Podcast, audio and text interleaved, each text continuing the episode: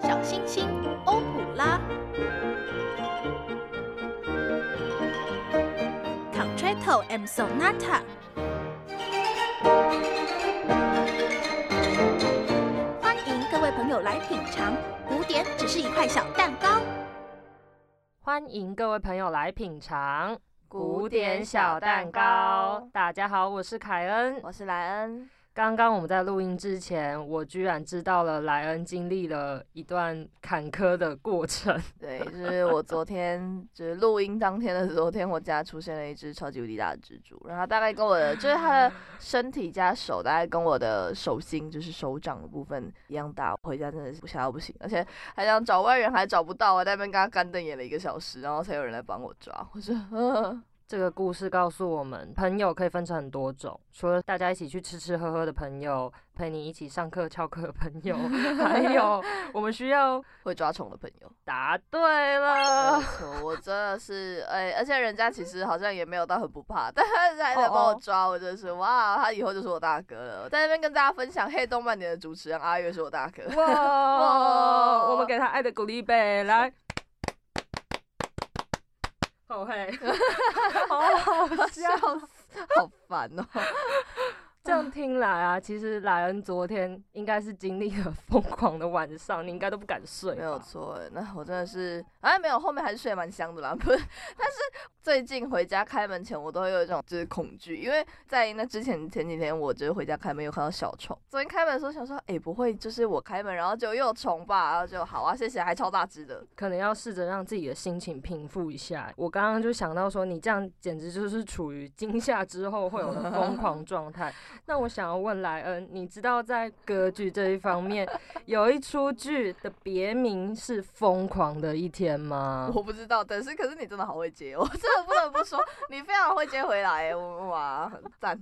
因为我觉 得这一定要让大家知道啦，而且是由十八世纪的超级明星来创作这一出歌剧哦。哦，我现在看了一下我们资料啊，他真的是非常亮眼的一个人，他几乎出场就会拥有巨星光环，所有的 spotlight 都打在他身上。那我们就先来听这段音乐，再来揭晓他是谁啦。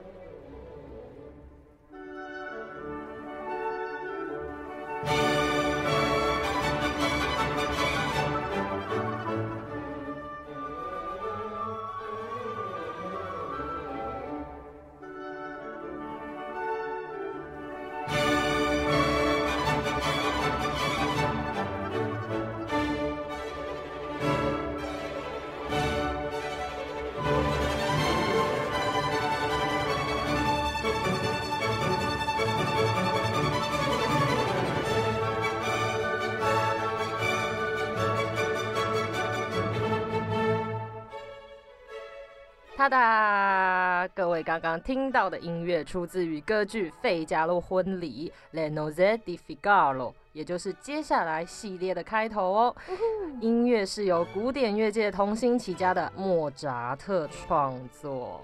我刚刚还在想说，这个乐曲就是这一段，感觉在哪里听过，但是我以前真的对歌剧真的是不是很了解。只是原来这就是《费加洛婚礼》的，应该是序曲对吗？因为它没有歌词但感觉只要就是你知道古典音乐，只要出自于莫扎特他写的，绝对就是非常有料的小蛋糕。小莫绝对不会让大家失望。你跟他很熟是不是？为什么要叫小莫呢？呃，三分熟，这样可以吗？你还吃牛排啊？上一集沙朗还没吃完是不是？吃完了啦，晚餐结束了，我们要去听歌剧了啊，现在就出发吧。，Go Go！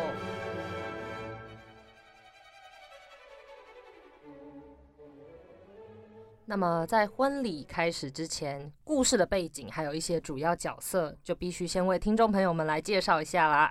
男女主角分别就是新郎官费加洛，准新娘是我们的苏珊娜。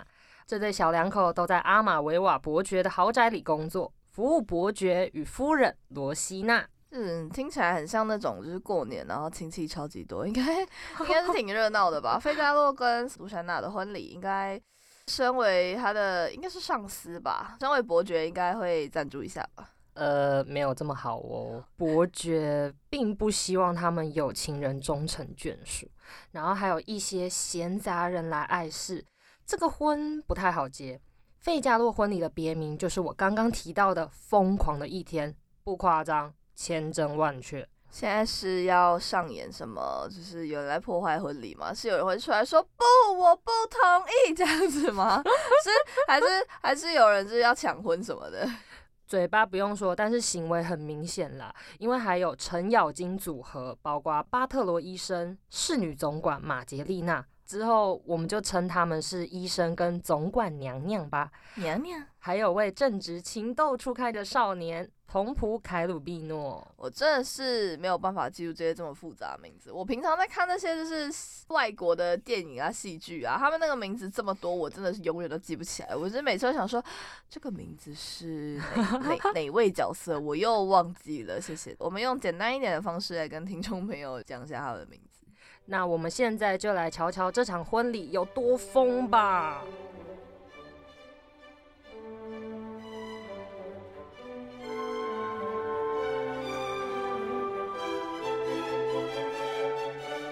这是个注定兵荒马乱的日子，费加洛与苏珊娜将要走向红毯的另一端，也就是爱情的坟墓。等一下，你这样讲话是 OK 的吗？这对准新人就在伯爵分配给他们的新婚房里各自忙碌。费加洛仔细地端详整个空间，思考要怎么样摆设家具。而苏珊娜正戴着做好的帽子，看着镜中，连忙转头问费加洛说：“亲爱的，我这样美不美？” 其实应该很多人好像都会这样子对自己的另一半提问。我真是奉劝各位，在遇到这种问题的时候，不要敷衍，请用你真诚的心回答你的另一半，好不好？费加洛没有敷衍哦，他大力的称赞苏珊娜一番，他就是我们的模范生，赞赞。费加洛也对于这个房间很满意，可是苏珊娜却说：“No No No，事情没有那么单纯。”女生的第六感应该都蛮准的吧？就是一些你知道直觉的部分。苏珊娜她是感应到了什么东西？她的脑中立刻浮现了豪宅的地图。以现在他们的房间位置思考，无论是伯爵还是夫人要找他们都很方便呢。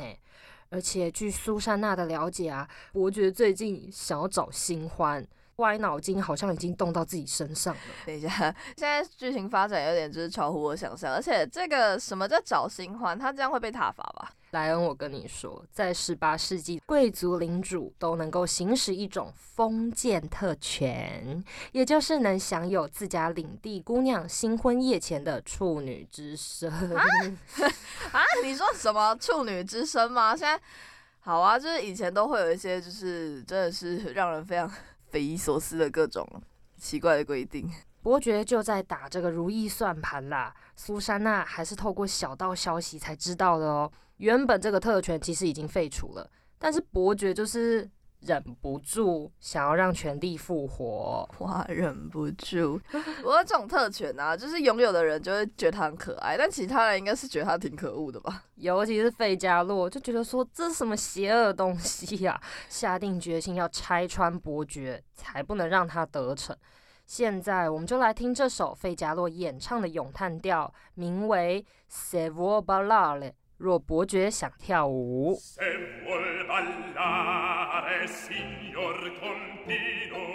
se vuol ballare signor Colpino il chitarrino le suonerò il chitarrino le suonerò sì le suonerò sì le suonerò 哇，听起来是遇上了很多麻烦呢。今天结婚，然后就一堆事情，还要执行一个抢救自己婚礼的大作战，这样子吗？任务难度高达五颗星，而且还有人来乱。你说我们程咬金组合就是医生跟总管娘娘是吗？是啊，总管娘娘身上还有费加洛之前跟他借钱的合约，想威胁费加洛说。如果你还不出钱，就跟我结婚吧。等一下，他还老少通吃，是不是？是我们娘娘跟跟我们的呃准新娘，他就是大家都都 OK。费加洛是是帅哥吗？可以这么说吧。另外，我们医生曾经想跟现在的伯爵夫人罗西娜在一起，可是费加洛居然坏了他的好事。他们以前是有发生过什么事情吗？往后我们再来说关于他们的故事，敬请期待。好吧，又有续集了。苏珊娜忙了一阵子，终于可以休息了。她在走回房间的路途中，正巧碰见情敌总管娘娘，两人一见面就来了场口水战，互相伤害。女生嘛，就是用嘴巴打战争，各位还是保住性命要紧，就是远离一点，不要被少女红台被哈。好不容易战争告个段落，这时苏珊娜的房里来了位可爱的访客哦，让我来猜猜。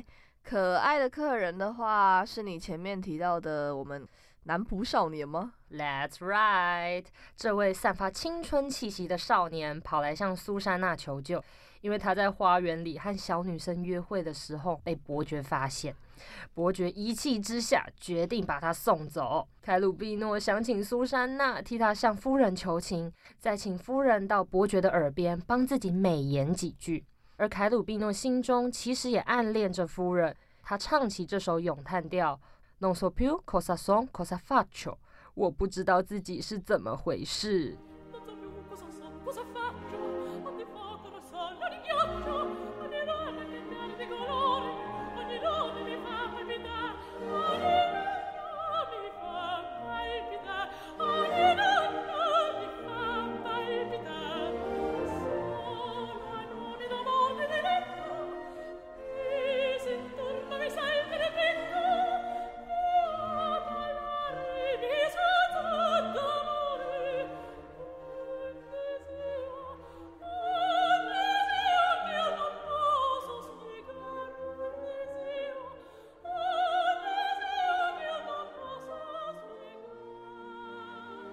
是我觉得这个人他 有点愚蠢的美感。什么叫我不知道自己是怎么回事？是他是什么状况？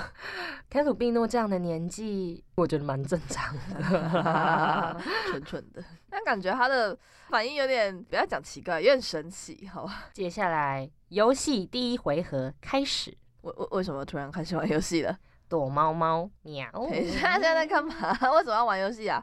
凯鲁比诺唱完歌之后，就发现伯爵来到苏珊娜房里了，于是瞬间移动，躲到旁边的椅子后面。啊，现在是要变柯南吗？是谁是那个沉睡的毛利小五郎？真相只有一个。等一下，等一下，扯远了，来了，扯远了。好好，对不起。伯爵来找苏珊娜聊天，呃，是用嘴聊还是用身体？哎，等一下，等一下，咔咔咔咔咔。他好，他别有用心，他想来干什么？就在这个时候，伯爵家中的音乐老师巴西里奥也来找苏珊娜。伯爵发现情势不对啊，也就瞬间移动，躲到椅子后面了。好的，现在第二个人加入我们的游戏了，但我们那个少年呢，他不就要被伯爵发现了吗？现在一边是凯鲁比诺与伯爵之间的躲猫猫，一边是巴西里奥说着凯鲁比诺暗恋伯爵夫人的八卦。这番话是打翻了醋坛子，伯爵直接跳出来了，说着他抓到凯鲁比诺跟园丁的女儿巴巴丽娜约会。越说越激动哦，掀开了沙发上的毛巾，又看见凯鲁比诺，更生气。第一回合躲猫猫由我们的伯爵获胜。莱恩，你现在好像是游戏实况主播。还有游戏嘛？就是好玩就好嘛。接着，费加洛带了一群村民们来拜访伯爵，还献花歌颂英明的伯爵已经废除封建特权。呃，那个封建特权是你刚刚讲到的那个特权，那个那个东西吗？Yes，费加洛就是故意要摆大阵仗，提醒伯爵，让他打消这个念头。他也是蛮聪明的啦，就是动用一些群众压力，应该挺有效的吧。此时，凯鲁比诺边缘了自己，变成角落神物。费加洛问了才知道，原来这少年要被送到军营喽。于是半讽刺半嘲笑，唱出这首咏叹调：Non più andrai，不能再飞了，花蝶啊，祝福凯鲁比诺。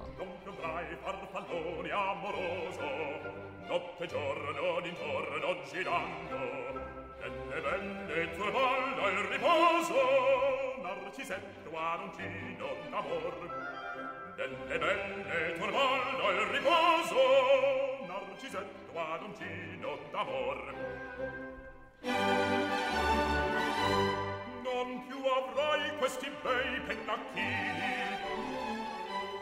Quel cappello leggero e galante quella chioma quell'aria brillante quel vermiglio donnesco color quel vermiglio donnesco color.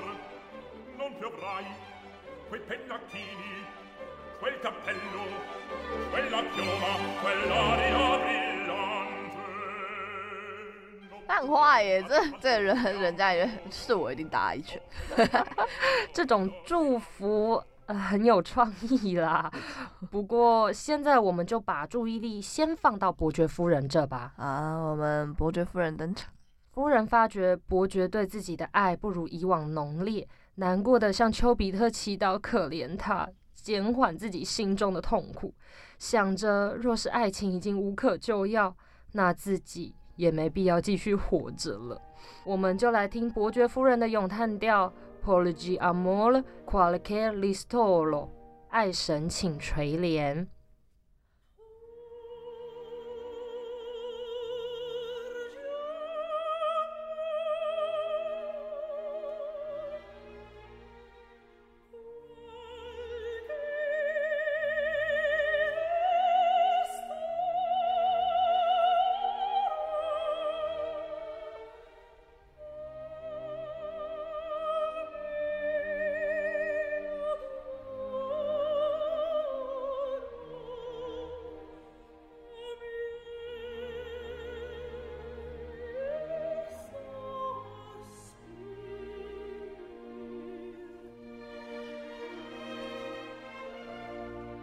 苏珊娜来到夫人房间，就说着刚刚伯爵跟自己聊天其实是调情。后来费加洛出现在两位熟女面前，说自己想到一个妙计，要来揭发伯爵。嗯，什么？费加洛的想法是，他会事先写好一封匿名信，内容是说夫人要和王某今晚在花园相见，请人将信传到伯爵那边。等下。王某是哪位？我们这个故事里面还有华裔这样子吗？呃，没有啦。现在的第三者如果是男性的话，不是都会被称作小王吗？我就用这个化名了。好 的，谢谢你。继续。爱吃醋的伯爵一定会去弄清楚、搞明白，再放出假消息说苏珊娜依旧答应和他在花园约会。实际上是让凯鲁碧诺假扮成苏珊娜去赴约，这是在整我们的小少年吧？费加洛也是很坏呀，他大人的事情干嘛要把人家牵扯进来？啊，人家就爱玩呢。说完之后，费加洛就出发行动了。换好军服的凯鲁碧诺刚好来到夫人面前，想要向她告别。苏珊娜请这位可爱的少男在夫人面前演唱他创作的歌曲。我们很幸运的。也一同来欣赏这首《Voi che sapete》，爱情的烦恼。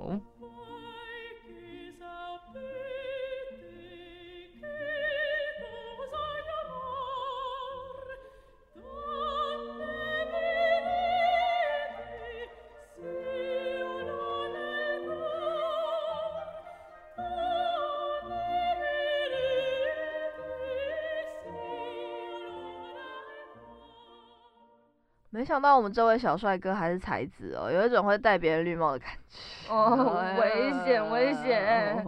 凯鲁碧诺的演唱让两位女士都非常满意。不过接下来，苏珊娜马上预备好化妆品就位，这位笑脸的开始在各种粉扑跟服饰中打滚了。我看很多就是长相很帅的男生呢，很多化妆成女生之后都会变得非常漂亮。凯鲁宾诺应该应该不错吧？有点想看。当然啦，不过欢乐的气氛稍纵即逝，伯爵突然来到夫人的房门口了，要来问妻子到底是要跟谁约会。他的消息有一点点太迅速了哦，情况非常危急。要是伯爵发现凯鲁比诺，一定会气得发疯。于是躲猫猫第二回合预备，start。啊？什么？夫人速速把凯鲁比诺藏到更衣室内，才打开房门，独自一人应付伯爵的各种质问。哇哦，躲猫猫二点零，而且这个方法其实真的不是很好诶，这样下去也不是办法啊。凯鲁比诺在更衣室里面还发出各种奇怪的声音，真的是很不给力耶。也因为这样子啊，让我们的伯爵起了疑心。夫人撒谎说是苏珊娜在更衣室里面，可是这个时候苏珊娜才悄悄的回到夫人的房间里面。刚刚吼在装扮凯鲁碧诺时，她先跑到别的房间去拿缎带了。苏珊娜察觉情势不对，先躲到一旁的窗帘后。为了要弄清楚究竟里面是谁，伯爵要夫人交出更衣室的钥匙，却被拒绝了。于是要出去拿工具，就是要把更衣室的门打开。他真的很坚持诶。伯爵出去前，为了防止里面的人趁机逃跑，还把各个出口都上锁，并带走夫人前往拿工具的路上，还要锁门，然后还要把人家带走。我真的是要夸他一句，非常的嗯缜密呢。趁伯爵和夫人离去的空档，苏珊娜把凯鲁比诺从更衣室中放出来。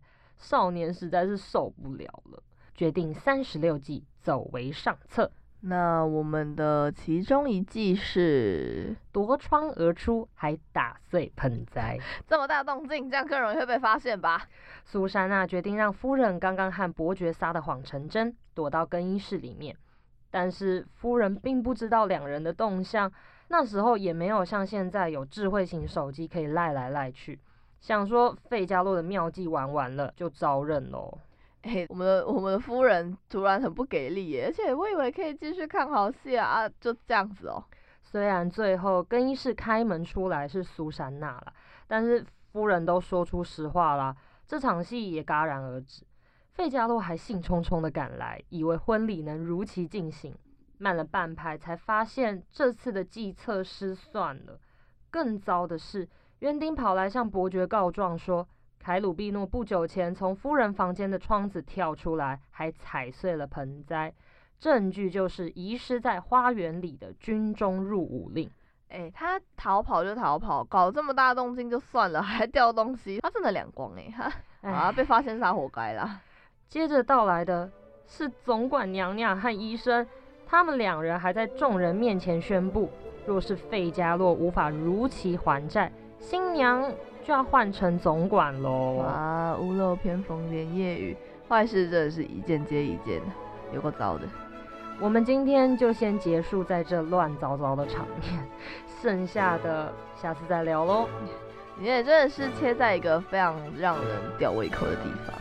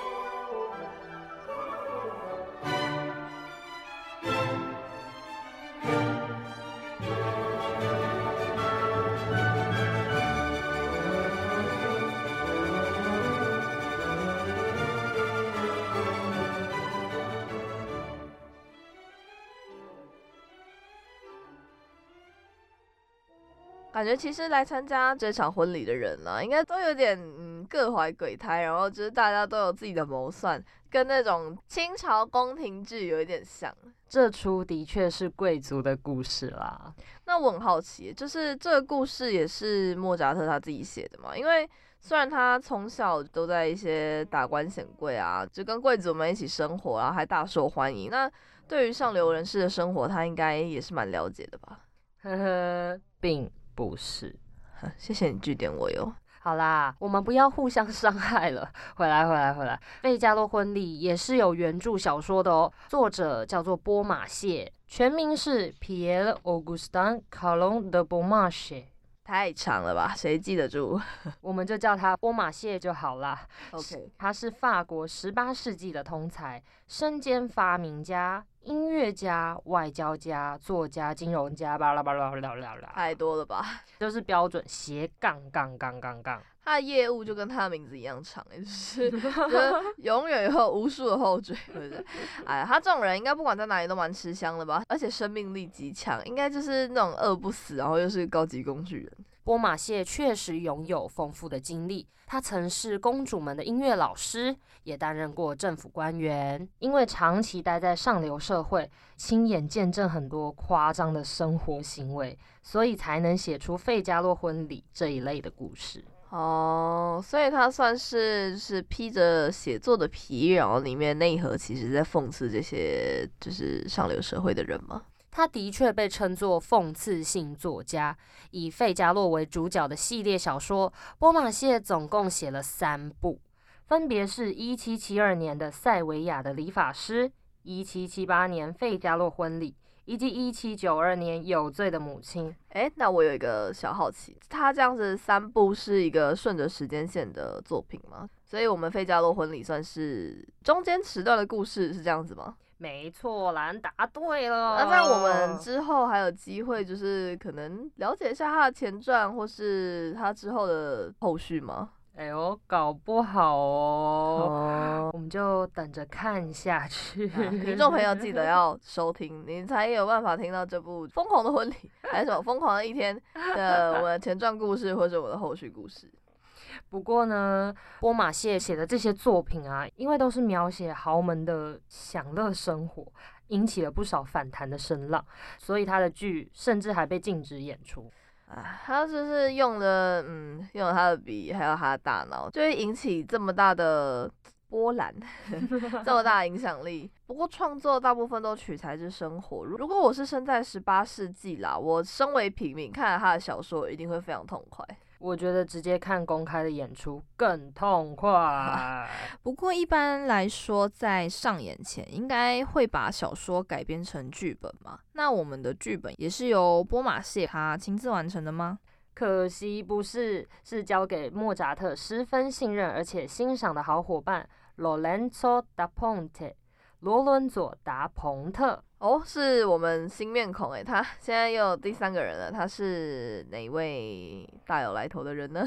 莫扎特钦点之人，这位罗伦佐达蓬特可是才华洋溢、生花妙笔哦。哦，听起来就是一个不简单的人物哦。达蓬特出生其实是在贫穷的家庭环境下长大的，所以他小时候没有什么教育资源。可是因为积极的自学啊，让他的文采完全被开发。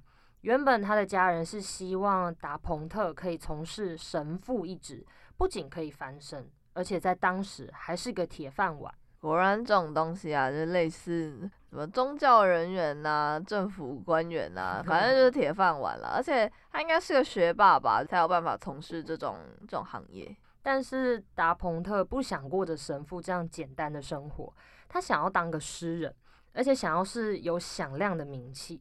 另外，他骨子里是个自由的灵魂哦，嗯，为什么这么说？风流韵事人尽皆知，甚至闹上法院。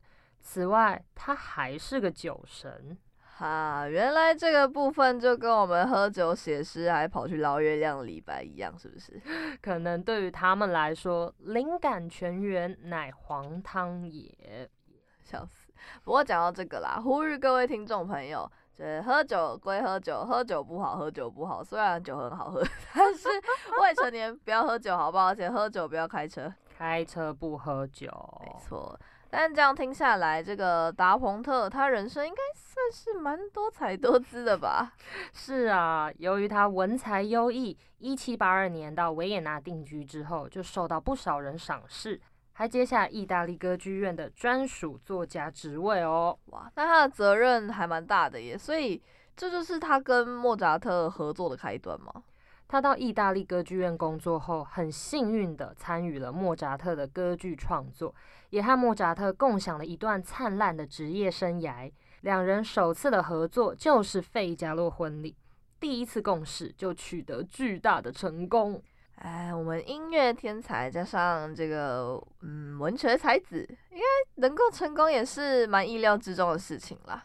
那我们现在来讲讲莫扎特，他对于为人物创作专属特色的音乐这一方面非常厉害，所以在歌手们的声音部分，他也要求必须能够表现出与角色个性相符，才可以饰演。另外，莫扎特在创作歌剧的时候，不论是剧情、对白，或是舞台跟演员等等，都见解独到。他能让剧情跟音乐和谐并存，歌剧创作让小莫的天赋被发挥的淋漓尽致啊！毕竟他有这么深厚的音乐底子。而且我觉得啊，莫扎特他在艺术方面真的是有异于常人的敏锐度，还有他的品味。我们之后在这个系列的第三集，应该还会再更详细的介绍莫扎特一点。到时候听众朋友再来跟我们好好一起欣赏莫扎特到底是一个多么有才华的神童吧。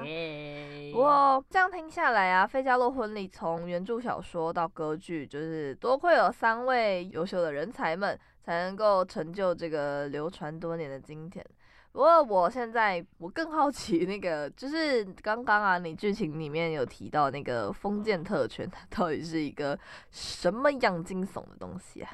哦，这个叫做初夜权，主要盛行在中世纪的欧洲，一直到十八世纪都还持续着呢。在百年前的封建社会啊，每个领地中的女孩结婚后都被规定要跟当地拳头最大的人。你是说拳头还是权力？拳头跟权力都最大的人，好好明白。总之，这些平民女孩还没跟自己的老公过上一夜前，都被规定要先跟所在领地里权力最大的人共度洞房花烛夜。甚至在德国的巴伐利亚，事后新郎还得献给领主自己的上衣或是毛毯，新娘也得缴一个能容纳自己臀部大小的锅子，或是和自己臀部一样重的甘露给领主呢。这就被称为婚姻税。哈，觉得我们现在结婚不仅收不了红包，然后还要缴税给他们，是不是？不过我比较好奇，要怎么量自己的自己的臀部有多重？哎，是怎样？中世纪大家的臀部是可卸式的，是不是？大家的，就是那时候人到底在想什么啊？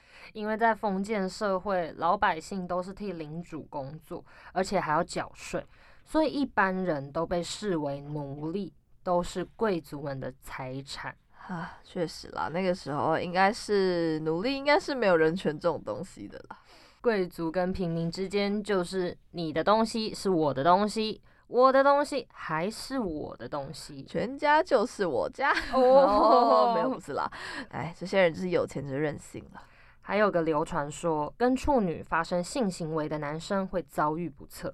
只能由领主这样伟大的人物，或是 Holy Holy 的僧侣，才能免除灾祸，所以才让出夜权一直存在着。奇怪的是，有些女孩不但不讨厌，还很开心。等一下，那个 大家真的是。挺特别的，我只能说。不过，对啦，谁知道会不会突然就麻雀变凤凰啊？说不定你是哦，一天晚上之后，你就突然就变成伯爵夫人啊？所以说，到那个时候，反正应该也是处处后宫名利吧？百分之两百可能哦。怪不得波马谢有这么多题材，他应该只要转个身就有大片大片的故事可以让他写吧？现在看来，这些贵族的风流史。就很像今天的八点档剧，真的是没非常的像。不过十八世纪啊，既然没有电视也没有网络，就只好在剧院里面看这种八点档喽。原来以前的人看剧还是搭配音乐跟舞台效果，规模庞大啊，成本真高呢。《费加洛婚礼》可是永垂不朽的剧嘛，重播率还很高，收视率也很旺。好的，我们到底要讲到什么时候？莫扎特听到这里，他等下就接关而起。那咱们还是见好就收，不多嘴啦。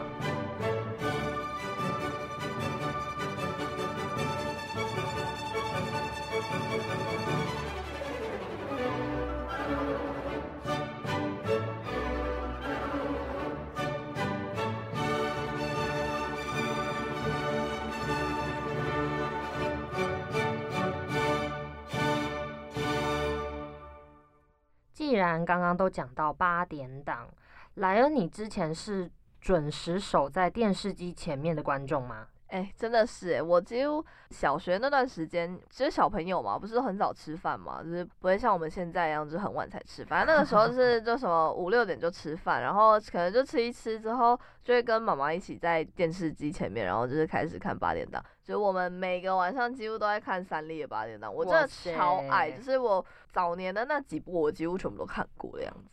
忠实观众，对，哎而且反正我最后看到就是有一个八点档的女演员，她叫韩语，我超级喜欢她，她真的超漂亮。反正她之前演的像什么《家和万事兴》啊，或是就是这一部，这一部算是我最喜欢的。然后还有就是前阵子有一部叫《天之娇女》，就不知道大家有没有听过，就是那个连体婴那个，反正就是之前应该就是一些就是没看，但是应该会有很神奇的一些，像那个。那个是在哈喽，我不知道你有没有看过，就是反正之前有一段我们高中那个时候，就是在哈喽不是很流行嘛，这个有就是流行语。然后因为八点档他们的制作就是很快可以就是跟时事嘛，几乎就是嗯时事出来，因为他们毕竟很常会有就是那种就是早上收剧本，然后下午拍，然后晚上播出来这种事情，就是很常会有。所以他们那个时候那个是在哈喽也有就是放进去他们的剧里面，就是八点档大家都觉得蛮离谱的啦，但其实我觉得就某一些方面来说是。是还蛮值得佩服的，他们有还蛮多地方都是会让人觉得说，这到底要怎么，这怎么办到？我觉得很酷。非常的厉害，而且联合时事、流行全部都要 结合在这些剧里面。对，这些编剧都没有在认真写故事，都在给我融一些奇奇怪怪的梗。这八点档每次都是就是开头啊，他们的故事构想都很好。像之前《天之娇女》啊，他们前面我自己觉得好不好？各位听众朋友如果觉得不好看，就是尊重一下我的个人意见。就是《天之娇女》前面在讲连体婴的部分啊，我觉得它剧情都写得很好，而且也不会让人觉得说很拖泥带水或什么的。然后人物的发展的情绪啊，还有动机啊什么的都很合理。但是就毕竟八点档就演那种三四百集、两三百集嘛，嗯然后后面就越写越离谱，然后就会出现一些就是让你觉得非常神奇，就是嗯，好啦，编剧可以想出这种东西也算是他的才能啦。其实这些剧多多少少就跟我们的人生有一些关系。没错，有一句话就是说“戏如人生”嘛，也是会有一些很离谱的事情，或者是很神奇的事情会发生，多少都会互相影响。而且你让我想到，其实《费加罗婚礼》就像我们刚刚说的，波马蟹也是把当时的生活状况呈现在大家的眼前，嗯，没错。只是它是歌剧上演的形式对啊，。所以就说了，歌剧就是几百年前的八点档啊，是还可以就是常常播出，虽然说可能要等一段时间。费加洛婚礼给我的第一印象是我在看卡通的时候，卡通，你说卡通吗？里面会有歌剧哦，是是哪一部啊？是谁住在深海的大风里里？海绵宝宝，方方晃晃，伸缩自如。海绵宝宝。如果四处探险是你的好好可以了，我们就是到这边就可以了，好不好？对不起，对不起，我太兴奋了，因为我小时候是海绵宝宝的粉丝。真的假的？你喜欢海绵宝宝？海绵宝宝很厉害，好不好？有一集就是他被章鱼哥用海草绑起来，结果他就突然展现出声乐家的 DNA，高歌费加罗。像一棵海草，海草，海草，随风飘摇，海哎草，海草，海草，浪花里，哎、忘记怎么唱了，唱到忘记了。来，你还不是很喜欢唱？那我要把那集找出来看。经典中的经典。好啦，，不过海绵宝宝也是真的蛮多很神奇的古典音乐元素。我印象中，真的小时候看过，好像还蛮多。光是章鱼哥他吹竖笛这件事情，应该会有很多融入进去的一些小知识或一些曲目啊之类，感感觉应该就会有吧。可是我跟你说，海绵宝宝成为声乐家这一集，章鱼哥在演唱会的那一天，沦落到帮海绵宝宝翻谱的啊为什 么他连他连出来展现一下他竖笛的机会都没有吗？真的没有，就是坐在冷板凳上。好可怜哦。那我们我们的海绵宝宝是就就跑去唱歌了，是不是？对，而且是独唱 solo 哦。哇，那不知道多少人有看过这个片段诶，我们欢迎大家就是在我们的那个 Instagram 底下留言啊。不论有没有看过《海绵宝宝》这一集，都推荐大家可以去把费加洛婚礼的音乐找出来欣赏。我们其实很期待可以听到你们的分享哦。那也别忘了下周五晚上八点更新，欢迎继续收听古典小蛋糕。喜欢我们节目的听众朋友们，记得下载订阅。追踪官方 IG 账号 A 点 Peace 底线 Classic 或是直接搜寻古典小蛋糕就可以找到我们喽。邀请大家持续关注节目资讯，而且还有多多跟我们互动喽。我们下次再见，欢迎各位朋友来品尝，古典小蛋糕。拜拜拜